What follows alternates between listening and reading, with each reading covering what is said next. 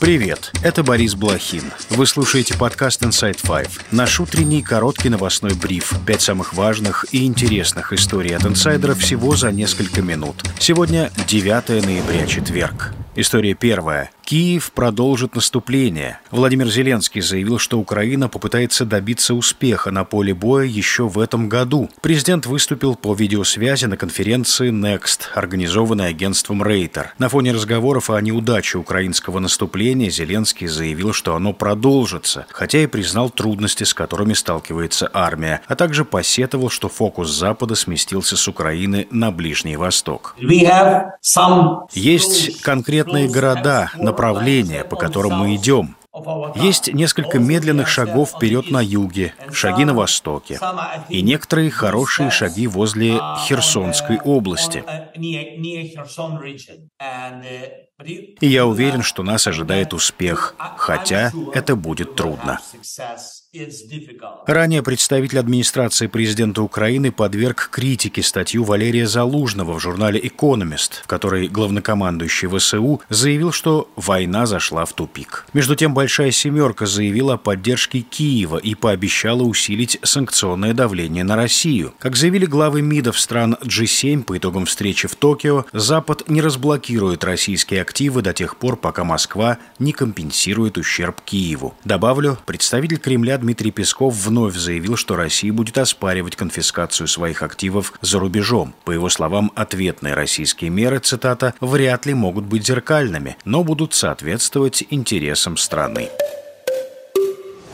История вторая. США не поддерживают идею повторной израильской оккупации сектора Газа. Так в Белом доме прокомментировали слова премьер-министра Беньямина Нетаньяху о том, что Израиль будет нести ответственность за безопасность в анклаве после войны. Президент Байден продолжает считать, что повторная оккупация Газы была бы ошибкой, сообщил представитель Белого дома Джон Кирби. Госсекретарь США Энтони Блинкен считает, что анклав должен объединиться с западным берегом под управлением палестинской администрации. Комментируя заявление заявление Нетаньяху, Блинкин признал, что может понадобиться какой-то переходный период. Накануне армия Израиля заявила, что Хамас потерял контроль над севером Газы, а более 50 тысяч жителей перешли на юг анклава. История третья. Обвинение запросило 8 лет колонии для Саши Скочеленко по делу о фейках про российскую армию. Художница более полутора лет провела в изоляторе. Ее обвиняют в том, что она заменила несколько ценников в супермаркете на наклейки с информацией о войне в Украине. Это один из самых долгих судебных процессов по закону о фейках об армии, который был принят сразу после полномасштабного вторжения России в Украину. Адвокаты и сама художница заявляли, что на них оказывается давление со стороны судьи, которая запрещает даже перерывы на еду и туалет. В изоляторе у Скочеленко ухудшилось здоровье, у нее нет доступа к необходимой еде и врачам.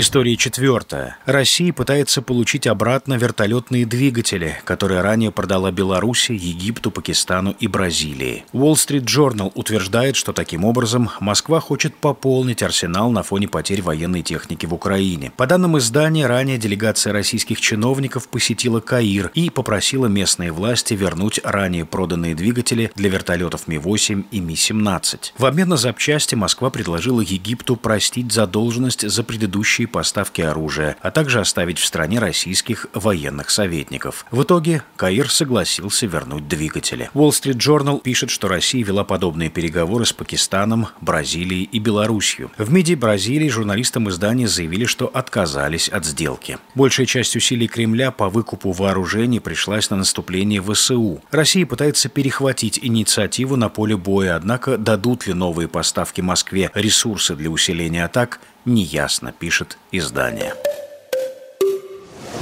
История пятая. Министр образования Оренбургской области Алексей Пахомов считает, что учителям в регионах нельзя повышать зарплату, потому что тогда они начнут работать за деньги, а не по призванию. А выровнять всем заработную плату, сделать ее московскую, ровно то же произойдет, о чем вы сказали – что у нас тогда в систему образования, как сейчас вы говорите, в Москву идут за длинным рублем, а не за тем, что есть призвание детей учить. А вы представляете, какая диспропорция будет, когда по не Москве вы сделаете московскую зарплату всем? Заявление чиновник сделал на встрече, посвященной состоянию системы образования в регионах. В правительстве области сказали, что министра просто неправильно поняли. Там рассказали, что Пахомов только хотел объяснить, что в области доходы преподавателей соответствуют требованиям. Добавлю, чиновники не первый раз оправдывают низкие зарплаты учителей в России. Семь лет назад Дмитрий Медведев предложил педагогам ради более высоких доходов сменить профессию и уйти в бизнес. Он заявлял, что профессия учителя – это призвание, а если хочется зарабатывать, есть другие места.